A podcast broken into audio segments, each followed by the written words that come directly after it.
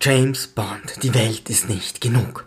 Bond besucht Spanien, tanzt einen Rumba in der Sagrada Familia, pinkelt an die Alhambra und holt Geld von einem Schweizer Bankier, welches für Berichte des russischen Ministeriums für Atomenergie bestimmt war, die sich jedoch als Fälschung herausgestellt hatten.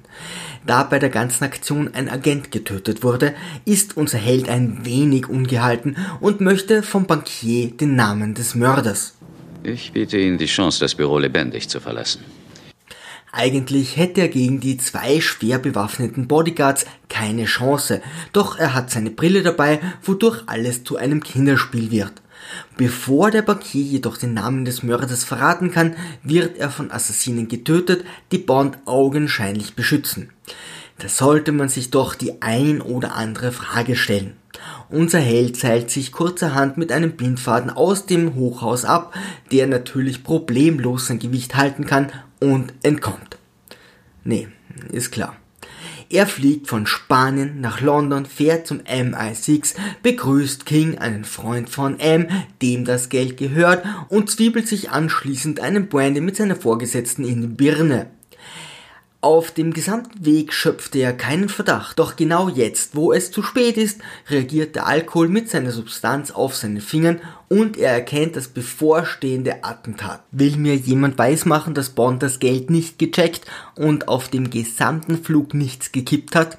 King besucht sein Geld und nur Gott weiß wie löst ein Chip in seiner Anstecknadel die Düngemittelchemikalien auf den Scheinen aus. Man könnte es eine höchst kompakte Düngemittelbombe nennen. Ich weiß jetzt nicht genau, wie ein Chip eine flüssige Scheißhausbombe auslösen kann, da es ja keinen Empfänger gibt, aber ich habe ja auch nicht Attentatologie studiert. Bond stellt die Assassine, welche sich selbst tötet. Er fällt dabei 20, 30 Meter in die Tiefe, schlägt hart auf und kugelt sich dabei die Schulter aus. Nee, ist klar. Jeder andere wäre Moose. M beschließt King zu rächen. Und wenn wir die Mörder bis ans Ende der Welt verfolgen müssen? Ich möchte hier einen dezenten Amtsmissbrauch anmerken. Bond wird ausgestattet. Titanpanzerung, ein multifunktionelles Alarmdisplay und er ist mit sechs Getränkehaltern bestückt. Er muss nach Aserbaidschan, wo subtropisches Klima herrscht und bekommt dafür eine fancy Winterjacke. Nee, ist klar. Elektra King, die Tochter des Verstorbenen, führt den Bau der Ölpipeline fort. Sie wurde als Jugendliche vom Terroristen Renard entführt, hat zwei Wächter niedergeschossen und konnte anschließend entkommen. M hat sie damals als Lockvogel benutzt und Bond erkennt endlich gewisse Querverweise. Die Summe in Sir Roberts Koffer entsprach verblüffend genau der Lösegeldforderung für seine Tochter. Seit einem Attentat auf Renard steckt eine Kugel in seinem Kopf andere würden dadurch sterben, er wurde zum Superschurken. Er spürt keinen Schmerz. Er ist belastbarer und zäher als jeder andere Mensch. Allerdings läuft seine Uhr langsam ab. Bond glaubt, dass Renard wieder hinter Elektra her ist. Sie darf also wieder den Köder spielen. Und so fliegt er zu den Pipeline-Arbeiten nach Aserbaidschan, um sie zu beschützen. Um die Vermessungslinien zu kontrollieren, gehen die beiden nun tatsächlich Skifahren, was zwar wenig Sinn macht, aber zu unterhaltsamer Action führt. Denn schon schweben erneut garstige Attentäter herbei, die überraschenderweise nur Bond ans Leder wollen und sich hauptsächlich gegenseitig ausschalten. Den Rest erledigt die fancy Winterjacke kompetente Truppe. Nach dieser sportlichen Betätigung besuchen Bond und Elektra Valentin einen meiner Lieblingscharaktere im Casino und scheuchen sich anschließend gegenseitig durch die Federn. Renard liquidiert derweilen vollkommen sinnbefreit Dr. Arkov, weil Bond durch seine hochmodernen Waffen nicht getötet wurde. Ich weiß weder, was an Skidos und Skipistolen so hochmodern ist, noch was er für das Versagen der Attentäter kann. Jedenfalls kann so Bond problemlos seinen Platz einnehmen und befindet sich plötzlich durch sehr kuriose Ereignisse bei einem Forschungsteam in Kasachstan, wo er die süße Dr. Jones kennenlernt. Und bitte keine Witze, ich kenne sie alle. Ich kenne keine Doktorwitze. Da passt man einmal nicht auf und schon befindet man sich auf der anderen Seite des Kaspischen Meers.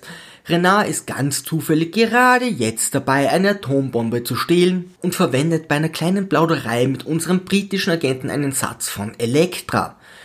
Er hat mit seiner Gefangenen viel Zeit verbracht, weshalb es mich jetzt nicht wundert, dass die beiden dieselben Phrase verwenden. Doch genau dadurch erkennt Bond endlich, dass seine neue Bettgespielin die eigentliche Oberschurkin ist. Die örtlichen Militärs kommen vorbei und richten sich gegen ihn. Dem versierten Spion gelingt es nicht, die Militärs von seinen hehren Zielen zu überzeugen. Ich bin britischer Geheimagent, hätte vielleicht geholfen, aber bei dem Stress kann man so eine clevere Information schon einmal vergessen. Dann tut wiederum Renard alles, um sich verdächtig zu machen, und so kommt es zu einer Schießerei. Da hat wirklich niemand brilliert. Bond und Jones scheinen für immer und ewig in einer Mine eingesperrt und sehen einem grausamen Tod entgegen, bis sie dann doch einfach den Aufzug nehmen. Inzwischen lockt Elektra M zu sich und Renard greift eine ihrer Pipelines an. Ganz zufällig ist Dr. Jones auch hier wieder zugegen und verbündet sich mit Bond. Was brauche ich, um meine Atombombe zu entschärfen? Nicht. Während unsere neuen Helden eine normale Bombe absichtlich hochgehen lassen, entführt Elektra M. Alles dient nur zur Verschleierung der eigentlichen Atombombe. Was läuft da zwischen Ihnen und Elektra? Alles rein plutonisch. Als Oberschurkin trifft sie ihren geliebten Renard in Istanbul. Die Frau, die ich entführte, war der personifizierte Engel. Sie haben sie zerstört. Bond besucht Valentin und wird mit einem Baumsägehelikopter angegriffen. Das ist nicht besonders effektiv, aber dafür kreativ. Schließlich wird er festgenommen und von Elektra gefoltert. Sie möchte Istanbul sprengen, damit das Öl nur über ihre Pipeline transportiert werden kann. Und Renard opfert sich für sie auf. Die Welt ist nicht genug. Seine Zeit läuft ab, aber warum sollten auch seine Männer für die Schabracke in den Tod gehen? Er nimmt sich Valentins U-Boot und vergiftet die Mannschaft mit Brandy, was mir persönlich jetzt höchst unglaubwürdig erscheint, da Seemänner bekanntlich ausschließlich rumtrinken. Valentin rettet im letzten Moment Bond, doch stirbt, was ich damals wirklich bedauert habe. Bond tötet Elektra, begibt sich als blinder Passagier auf das U-Boot und zwiebelt Renard eine atomare Stahlstange in seine Plauze. Nun gibt es nur noch eines zu tun. Kissen Wrestling mit Dr. Jones. Es wird immer röter. Über ein Like und ein Abo würde ich mich sehr freuen. Liebe Kreativskeptiker, segeln wir straff halten und auf zum Horizont.